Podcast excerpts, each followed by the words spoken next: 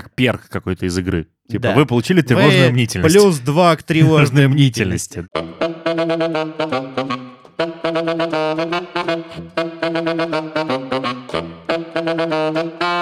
Всем привет, с вами Серебряная Чпуля. В аудитории совершенно здоровый Миша и Лева. Нам помогает записываться Лев.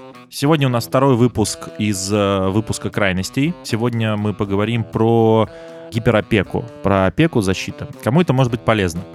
Точно скромастерам, агентам изменений, людей, которые куда-то кого-то ведут, что-то делают, лидерам.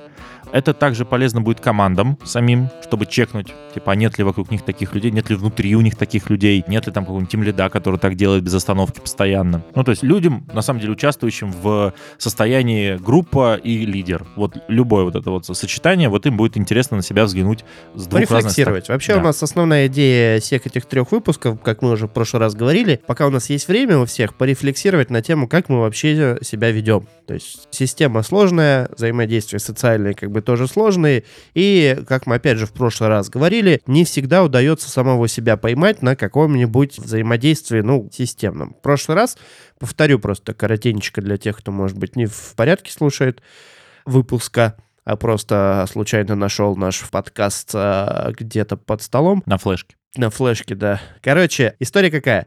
Мы наблюдали достаточно долго разные паттерны работы агентов изменений с командами, с компаниями, в том числе и свои, естественно, и пришли вот к паре выводов. В прошлый раз мы поговорили про то, что, что происходит, когда вы слишком мало вмешиваетесь или как-то делаете это Реактивно. реактивно. Да, в этот раз мы поговорим про то, что будет, если вы слишком много вмешиваетесь и делаете эти слишком проактивно. Когда вы прям вообще из каждой, прям из, Из каждой кофеварки, вот Да, как вот сейчас да, этот да. вот лезет все про удаленную работу. И, опять же, коротко повторим, на чем мы в прошлый раз остановились. Мы говорили о том, что делать, если вы взаимодействуете с группой, и вот э, вам нужно сначала сформулировать цель, куда вы эту группу ведете. Если там не получается, нужно дособрать информацию э, туда-сюда. Вот. Сформулировали вы эту цель и поняли, что группа в состоянии до нее дойти сама, и как бы смотри по за предыдущий выпуск. И все хорошо, как бы счастье forever. Вот. Если команда группа, неважно кто, не может дойти туда сама, тебе нужно как-то вовлекаться. И вот слушайте этот выпуск до конца, чтобы выяснить, что делать. Итак, как уж мы несколько раз говорили, мы говорим про крайности. И самая наша любимая крайность, что происходит с командой, если вы очень-очень много их дергаете. Ну, вы знаете все, вы даете им сразу ответ, вы... Значит, э, синдром самоумного в комнате, да? Да, и это на самом деле из благих намерений это может быть. Да. Это может быть всегда из благих намерений у вас в голове. Люди могут вам верить в этом, потому что, как мы потом разберем, классификация гиперпротекции... она- А, что потом? Мы прямо сейчас разберем. Почему бы и нет? Мы часто сейчас говорим уже слово гиперпротекция, и так пере- перекид- Гиперопека, гиперпротекция Да. это по сути одно и Это то же. одно да. и то же. Это русское название гиперопека и гиперпротекция, протекшн, и, собственно, иностранное. Давай сначала термин введем в оборот, Давай. а потом будем его обсуждать.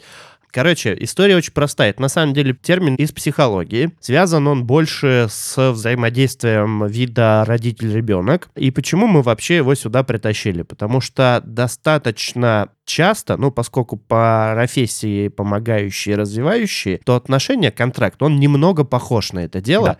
И есть похожие очень паттерны. И поэтому как бы зачем изобретать какой-то велосипед? Давайте обратимся к Опыту э, веков. к опыту веков, да, к опыту как бы психологов, которые уже, в общем-то, выяснили, какие там есть позитивные, негативные паттерны, и попробуем научиться быть лучше. Собственно, что такое гиперопека?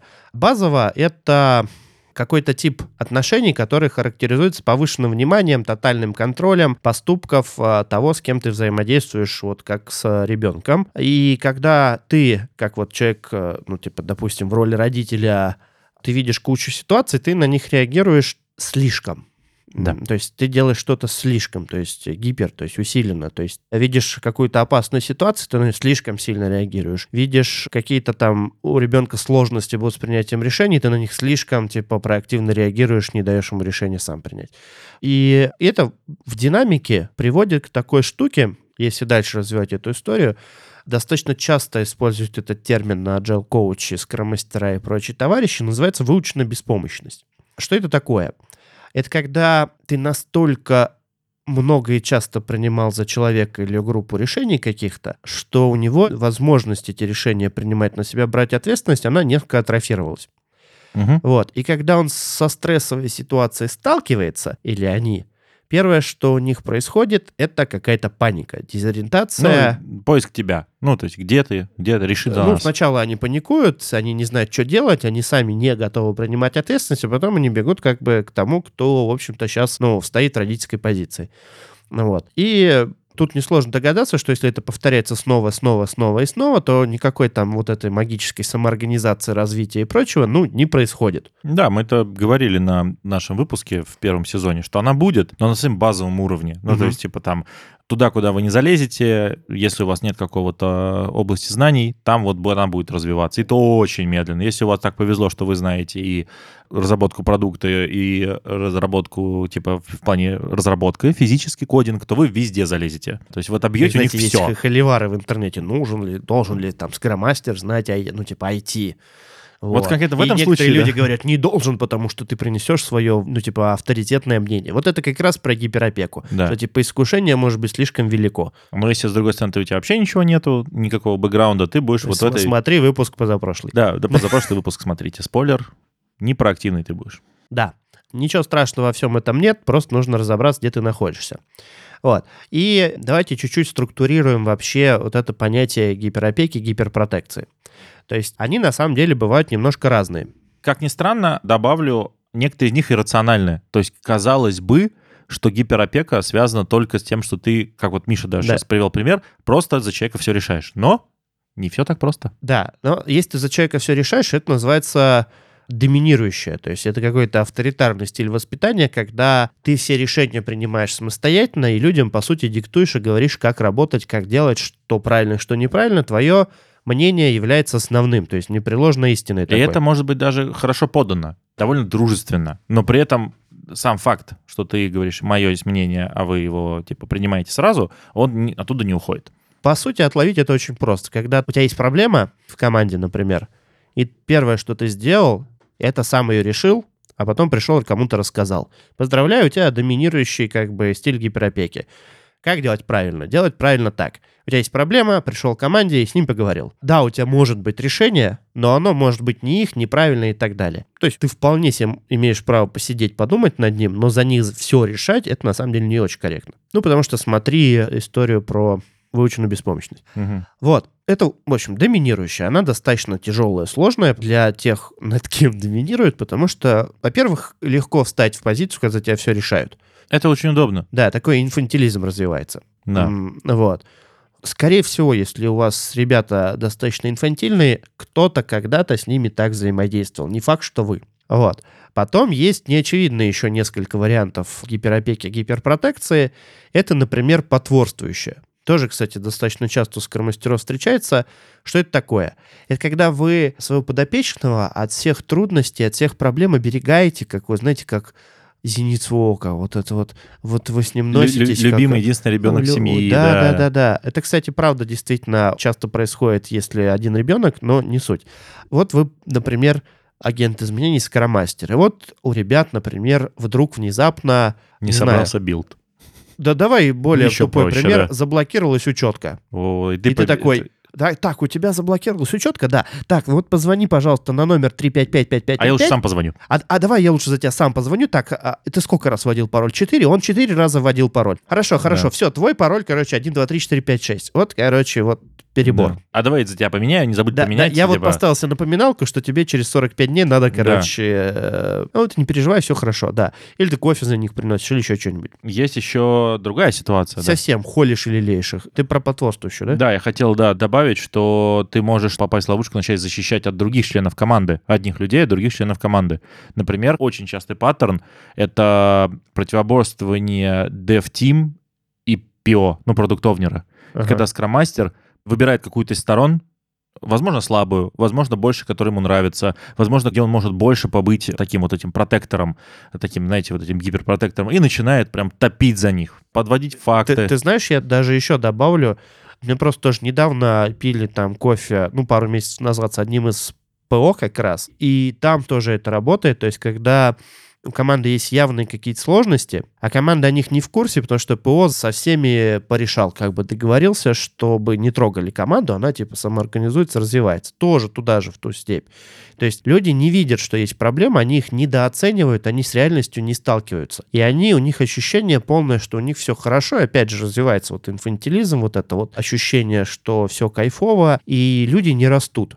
И Без когда они с стрессоров. реальностью сталкиваются, что там на самом деле где-то вот какой-то буфер в виде скромастера, продукта или кого-нибудь, а за этим буфером как бы там типа... Выжженная поляна. Выжженная поляна, да, для это прям дикий шок, просто стресс для людей. Да. Ну, понятно, что на самом деле это не очень хорошо, и полечить это можно, ну, как бы э, потихонечку, потихонечку вот этот вот силовое поле это убирая. Убирай, выпускай их там в реальной жизни. Так, да, это потворствующая история.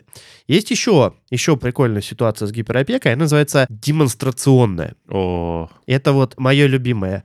А. Кто не без греха? да. А я без греха. Ха! Вот. Камень уже летит. Да, киньте камень.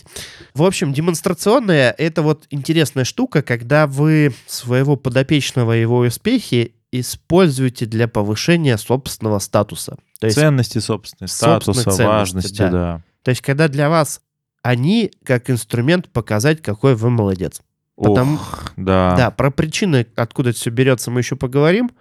К счастью или к сожалению, мы не дипломированные там психологи, хотя жизнь потрепала. Очень часто встречается, когда у тебя есть много команд, у тебя есть много лидеров, и их роль не очень понятна, не очень там, не знаю, Ну или может быть, конкуренция цена. большая. Или да. конкуренция. И ты начинаешь выпячивать все, что выпячивается, подсвечивать все, что подсвечивается, затемнять все, что тебе плохо лежит. И это очень грустно, потому что люди... Ты начинаешь контракт свой использовать для того, чтобы сделать все красиво для себя, Да, а типа, не для группы. ребята, типа, давайте мы сейчас, вот у нас будет послезавтра показ, все придут, поэтому мы давайте всех порадуем, мы сделаем самое крутое спринт-ревью в банке. Да-да, давайте сделаем типа лендинг, чтобы фронт работал, а бэк на этих, как на спичках, палках Да-да-да. и соломе. Или давайте подкрутим там голосование в голосовании на самое лучшее голосование. Да-да-да. Это все из реальной жизни примеры. Вот такая жесть. К чему приводит такая демонстрационная модель? На самом деле вы у людей отбираете ощущение собственной значимости, собственной важности, потому что вы волей-неволей, ну, во-первых, вы чем занимаетесь?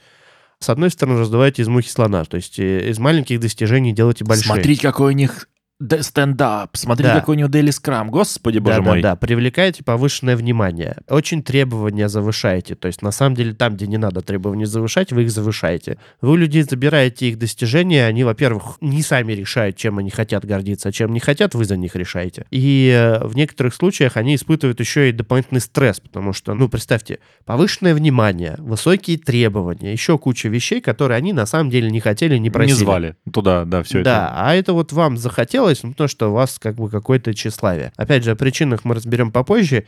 Ну, разные жизненные ситуации случаются, поэтому что с собой делать, поговорим об этом дальше. Вот. И последнее, Это прямо самый хардкор, который вообще не отловить, это инертное. Так называемый инертный вариант опеки. Ну, давайте пример, да. Это когда родители не успевают за развитием ребенка Мгм. и относятся к нему как там ребенку уже там в третьем классе, а они с ним возятся, как будто ему один-два годика. И на команды то же самое, что команда уже давно поняла, что такое там работа вместе, что вы для нее действительно лидер, она там все приняла, а вы все еще с ней общаетесь, как будто она ничего не знает, что ей надо каждую штуку объяснять, что им нужно причины и связи строить в голове, а они уже давно не такие, что с надо уже, что какие-то челленджи, можно сказать, ребята, Типа, окей, вы сами все справитесь. И там что интересно, Ты, у меня, кстати, недавно был случай, чё уж, э, чё уж там. Короче, забавно было, я с командой работал несколько месяцев.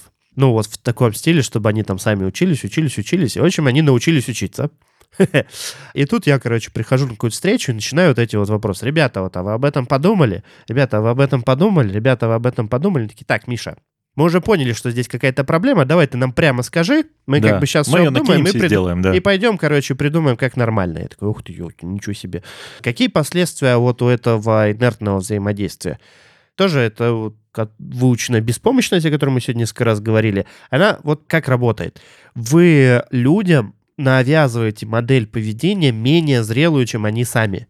И тут очень интересно, потому что у вас будет конфликт расти на самом деле между ими и вами. Причем раньше у вас нормально работало, а теперь у вас конфликт. Мгм. Знаете, вот типа подростковый бунт, кстати. Да, Ну, вот это вот, когда подросток начинает отделяться там, типа, от, от родителя, да. Вот, и вы как бы этот эффект словите как лидер, и потеряете, по сути, весь как бы контакт с э, командой, Группой, там, да. с группой, с людьми.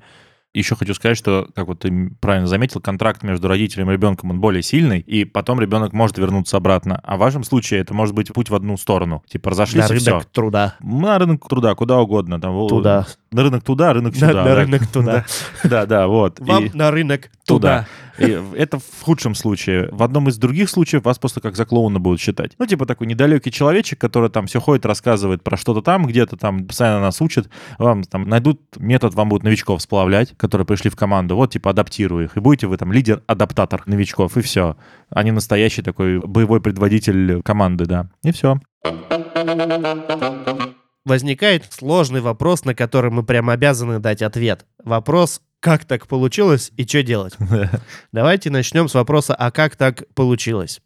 История очень простая, потому что большинство из этих паттернов вы можете исключительно из благих намерений делать. Да. Потому что у вас может быть внутри свои какие-то там поломки поломанные. То есть людей без проблем не существует. Поэтому рано расстраиваться, надо наоборот радоваться, что мы с вами нашли какую-нибудь вещь, как мы себя улучшить. Мгм. Итак, какие могут быть вообще причины гиперпротекции, гиперопеки? Моя любимая, сегодня вот она мне прям дико проперла, называется тревожная мнительность. Мгм. Как перк какой-то из игры. Типа, Да. вы получили тревожную Вы мнительность. Плюс два к тревожной мнительности. да. А что это такое? Это постоянное чувство тревоги и ощущение опасности, что вот, вот сейчас вот какая-то ерунда произойдет. Вот я сейчас им не подскажу, я сейчас им не расскажу, они пойдут неправильно сделают, все завалится, все будет плохо, они разойдутся, команду развалит, и я буду лидером, который развалил всю команду. Наш мозг как работает, он заточен на выживание, и поэтому каждый раз, когда мы видим какую-то проблемку, проблему, проблемищу, он нас подстегивает ее решать. Да. Или у вас может быть просто богатое воображение, Да. или вы склонны, ну, слегка преувеличивать последствия.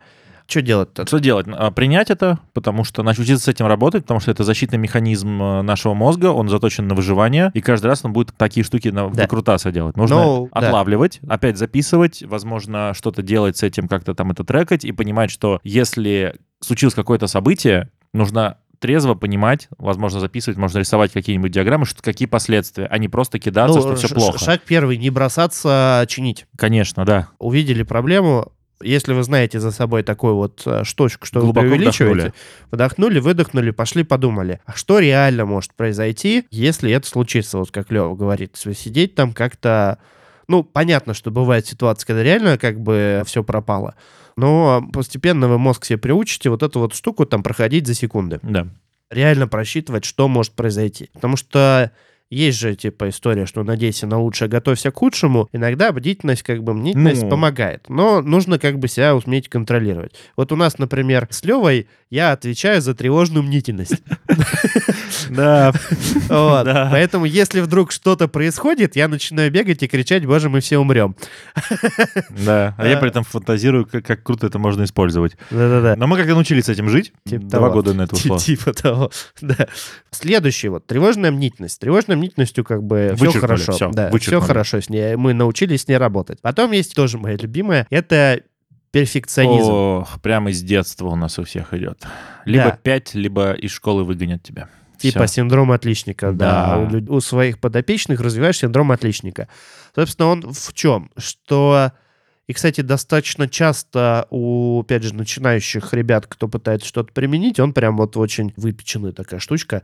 Ты хочешь, чтобы у тебя все было идеально. Чтобы ты был идеальный, команда идеальная Чтобы, да, вообще. чтобы, чтобы ты такой соседнего там, не знаю, прости господи, скромастера привел, и он такой, вот это да, я такой команды никогда в жизни не видел, ни до не видел, ни после Не не, буду увижу, таких не б- бросаю скромастерство, мне не превзойти это. Да, да, вот типа такого. Вот, типа, если у тебя примерно такие, как бы, в голове мысли, есть вероятность, что у тебя развит перфекционизм. Тут недавно прочитал умную мысль, что перфекционизм — это подвид прокрастинации Ага, да, кстати, прикольно. на самом деле, что ты пытаешься что-то там доточить до идеала, то есть лучший враг хорошего. Да.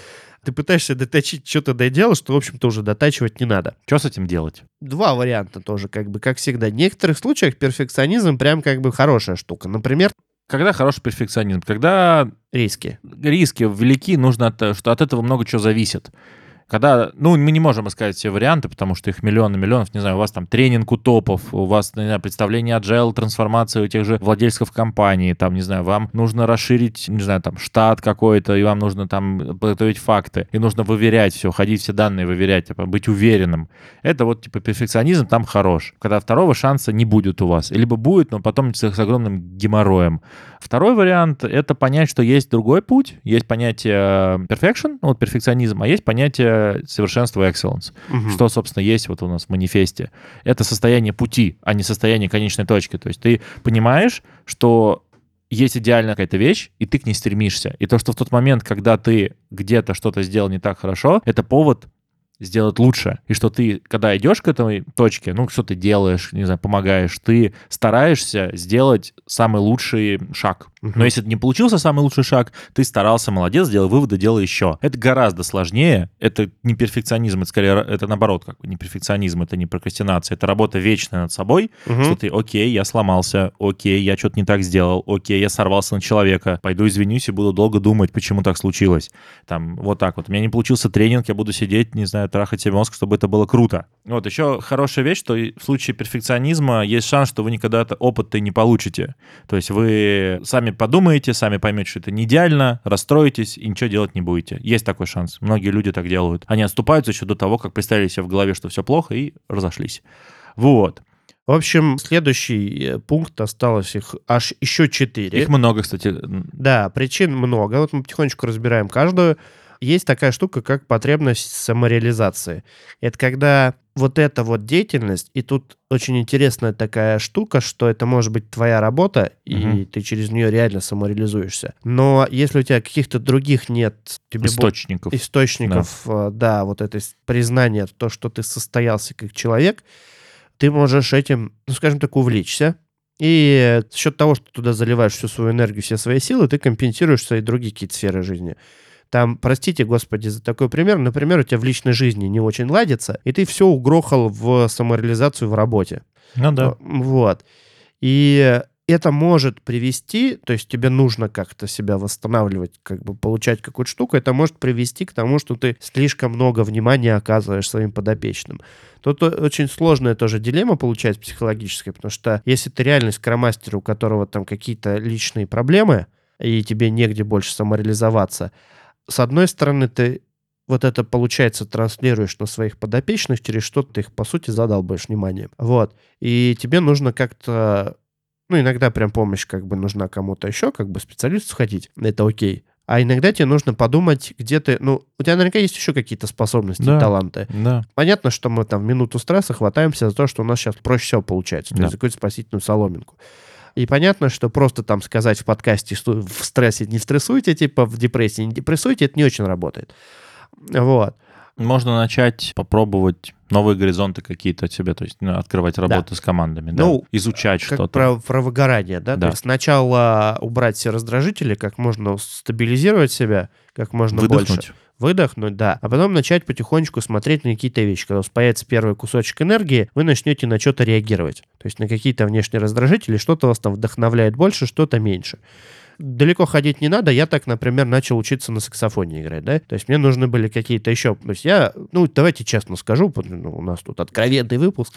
Короче, например, я вот очень люблю там работу свою, да? Я в ней прям упарываюсь до Живу. посинения. Ну, да. Да. И я понял, что как бы так жить нельзя, мне нужны какие-то еще источники вдохновения. И в какой-то Типа, момент, Ты это не твоя работа. Да, ты это не, не твоя работа. То есть я не голословный, я вот из своего опыта говорю, да. И в какой-то момент я решил, что мне нужны еще какие-то источники вдохновения, и так в моей жизни появился саксофон, например. Это прекрасная И вещь. вот вообще. я уже, ну, с небольшим перерывом, ну, получается, полгода там учусь играть на саксофоне. А мы открывашечку запишем на саксофоне какую-нибудь? Через годик, когда я играть научусь. Черт, черт. В третьем сезоне будет открывашечка от Михаила. Но пока я только Happy Birthday умею играть. 16 октября, И, через свой. а, как вот, типа Love Me, Love Me Tender, Да.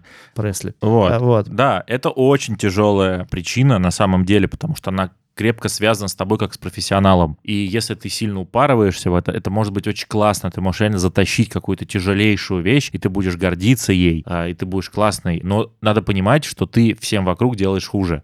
Есть шанс, что ты свалишься вот это вот, мы сейчас сегодня про крайности, ты свалишься вот в крайность, и все. И как бы народ, да, ты уйдешь, и все будет там отбито. Просто у всех будет все отбито. Те люди не, не звали тебя в такую, типа, гиперактивность, они не звали тебя туда. Да. Это был кусочек про потребность самореализации. Есть еще интересная штука. Непростая тоже, но скорее отловить проще. Это чувство вины. Когда у вас не сработал эмоциональный контакт с группой, с командой, и вы не можете им чего-то дать, Да. что хотели бы, неважно по какой причине, вы как люди не сошлись, вы там типа по Ситуация такая ожиданиям не была, сошлись, да. ситуация такая. У вас начинает очень быстро расти внутри какой-то комплекс чувства вины, что вы как бы не такой, как они хотят, не так- недостаточно хорош. недостаточно хорош, не такой, как вы сами хотите, не Да, такой, как они да. хотят. Ну, в общем, природа вины может быть разная. И э, вот это вот такое, типа, скоблящее чувство, оно тебя, типа, разъедает изнутри. И оно же тоже передается. То есть, по большому счету, вы стараетесь это как-то компенсировать, и вы начинаете делать какие-то шаги, которые Обусловленные, не уверен. ну, прич... ну, да, вашей неуверенностью. То есть вы стараетесь, например, контроль какой-то дополнительно осуществлять, то что вам кажется, что если вы сейчас добавите контроль, ситуация стабилизируется, и вдруг вот само собой все разрулится. Это же может быть и позитивно. А давайте тут помогу, а давайте тут помогу, а давайте это сделаем, а давайте классно, а я нашел классную вещь. И вот это вот я, я, я, я, я, оно не обусловлено, что у людей это проблемы, оно обусловлено тем, что вы хотите закрыть это чувство вины. Ну да. То есть вообще как с этим бороться? Мы в позапрошлом выпуске немножко говорили про контракт. Мгм. И тоже сталкивался не так давно с такой штукой. Иногда мы, как люди, склонны себя несколько переоценивать. Это вообще нормально. То есть это нормальная история, когда мы себя недооцениваем или переоцениваем. И мы не всегда об этом разговариваем с другими людьми на тему того, что от нас ждут и что мы от них ждем. Вот это, собственно, и есть контракт. То есть достаточно частная проблема вот этого чувства вины, то, что ты не попадаешь в чужие ожидания просто потому, что ты о них не знаешь. Ну да. Вы о них тупо не разговаривали. Вы их, ну, не сформулировали. Может быть, они какие-то невербализированные есть. Поэтому, если вы вдруг себя на этом поймали, попробуйте от- вообще подумайте, а вы с командой со своей или с кем вы там взаимодействуете, это проходили этот этап или нет? Мгм. Возможно, вы проскочили, посчитав неважным. В целом, лучше поздно, чем никогда. Лучше сейчас это сделать и начать лечить систему, чем как бы забить болт и ждать, пока... Типа ну, само пройдет. Само, само не пройдет. Не Скорее пройдет. всего, вы просто с этими людьми дальше работать не сможете через какое-то время. Это очень сильно болезненно. На самом деле этот шаг болезненный, но, по-моему, единственный правильный. Это вот собраться и сказать, ребята, кажется, как вот сейчас не едет. Вы от меня ожидаете что-то одно, я от себя, от вас ожидаю что-то другое. Давайте сядем и все эти серые зоны подсветим. Да, ну, опять же, если сейчас э, все сил не чувствуете, всегда можно кого-то попросить помочь. Или Да. совет какого-то. В этом плане очень неплохо помогают всякие менторы.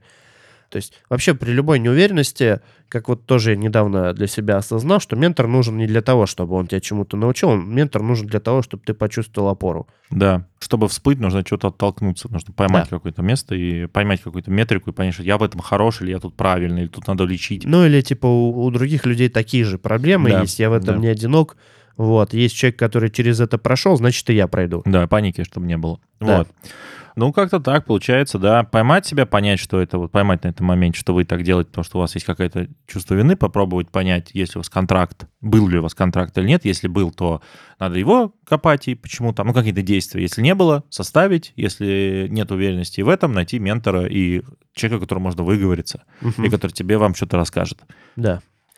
Поехали дальше. Да. Осталось немножечко, и мы потом просуммируем, что получилось. Есть еще такая история про инертность отношений. То есть то, что мы уже подробно поговорили, на самом деле, про то, что... Классификация, да. Да, в классификации похожая история есть, когда вы не успеваете адаптироваться за своими подопечными. За То есть, ростом, да.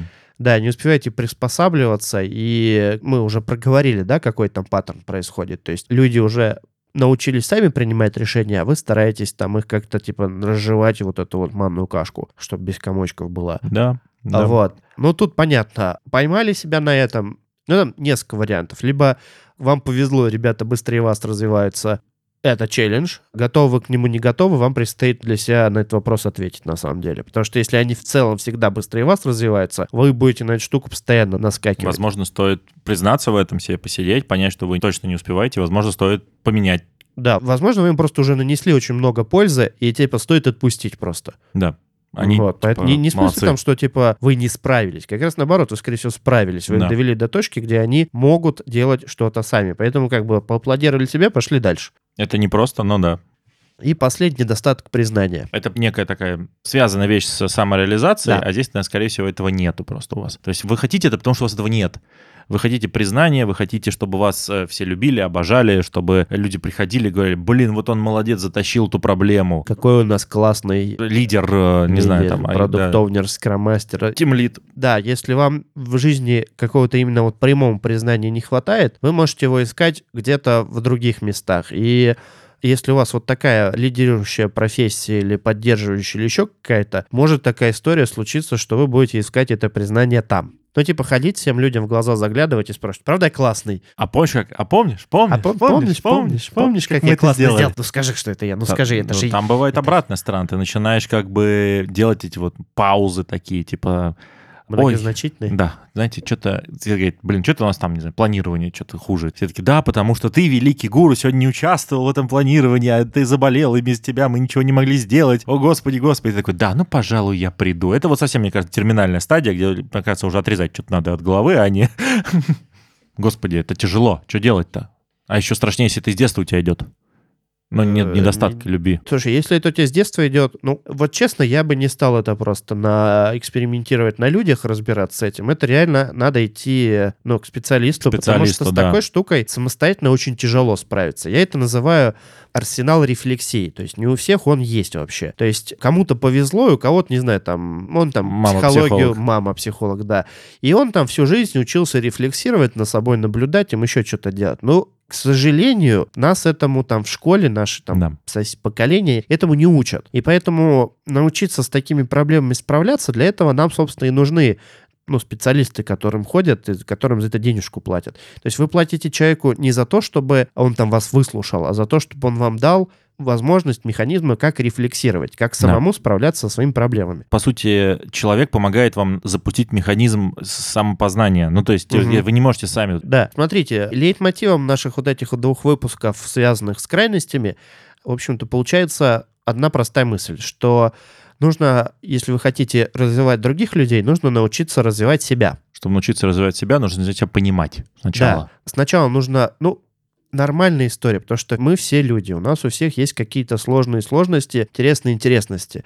Людей без проблем не существует. И нет такого, что кто-то из этого плохой или хороший. Это просто так происходит.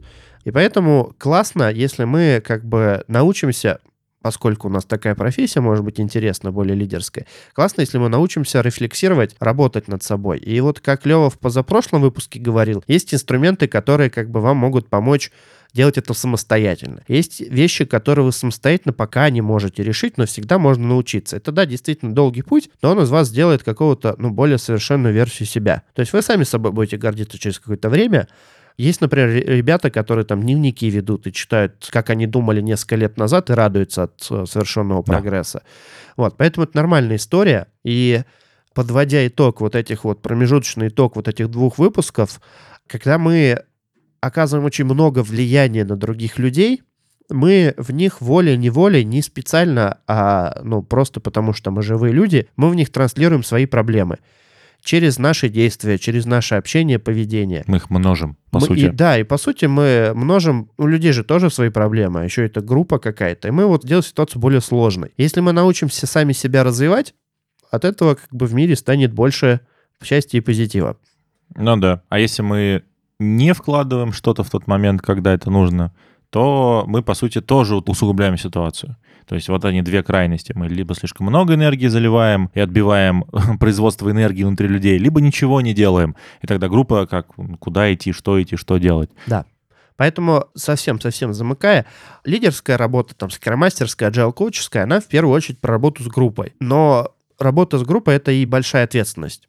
Поэтому начинаешь с себя, развиваешь себя потихонечку, это долгий, сложный труд. Мы вот будем Чпулю переслушивать, через три года будем плакать. Надеюсь, что мы будем развиваться. Вот, это очень благая история, она вам поможет не только там в работе, а вообще в жизни. Поэтому успехов вам на этом нелегком пути. Пути. Да. Многие через это прошли, вы там не одиноки, поэтому как бы продолжайте, развивайтесь. У вас будут получаться очень крутые команды. Вы сами заметите, насколько сильно поменяется то, как люди с вами Работают, взаимодействуют. взаимодействуют. Нас- да. Как вообще вы с людьми общаетесь? Как они о вас говорят. Да, Про как они вообще. о вас говорят. И парадоксальный факт, что- но все те вещи, которых вам не хватает, они у вас появятся. Да. Только естественным образом, не вымаливая эту штуку. Совершенно по-другому, очень здоровым образом. Надеюсь, вам понятно стало, как паттерн работы с э, проблемами своей головой, что как вот типа себя немножечко не знаю, спасти в этой ситуации, как вам, мо- может быть, полегче станет, если вы хотя бы поймете, из-за чего у вас все вот это вот ломается, почему вы себя не очень уверенно чувствуете. Мы поговорили про крайности, поговорили про классификации разные, дали немножко информации структурированной. Третий выпуск у нас будет про общее влияние на эту систему, про то, как с этим работать, что бывает. Подписывайтесь, ставьте лайки, пожалуйста. Это очень помогает э, нам продвигаться в iTunes, нас очень сильно У поднимает нас в рейтинге. проблемы с признанием, поэтому нам звездец как нужны ваши лайки. Да, да. У нас совершенно не доминирующая и не- не демонстрационная Как говорится, начни с себя, мы признали проблему. Да-да, мы... Е, все. Э, Ладно, с вами были Миша. И Лева. Всем пока.